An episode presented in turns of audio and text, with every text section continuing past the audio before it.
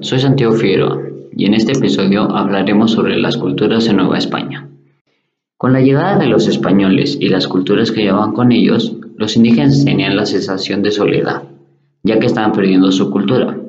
Pero sin embargo, también se adaptaron a las formas de vivir y a las costumbres, tal y como el uso de los caballos para el transporte y las vestimentas.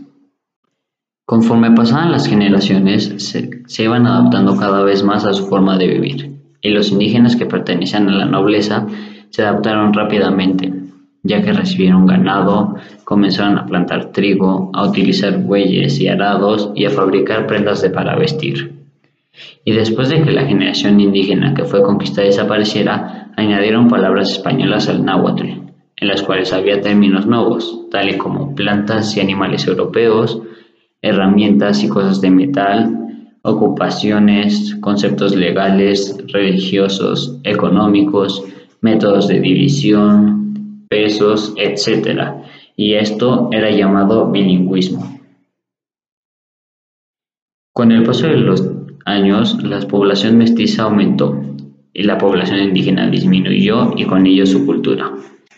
Por otra parte, durante la conquista cambiaron la cultura, las costumbres, la vida cotidiana, etc., pero algunas de sus tradiciones aún están presentes en la actualidad. La campaña de Jesús llegó formalmente a Tepozotlán en 1580 e hicieron que los peces aprendieran otomí, náhuatl y mazahua para que fueran capaces de enseñar la cultura a los indígenas. En el siglo XVI inició la edificación y terminó en 1764.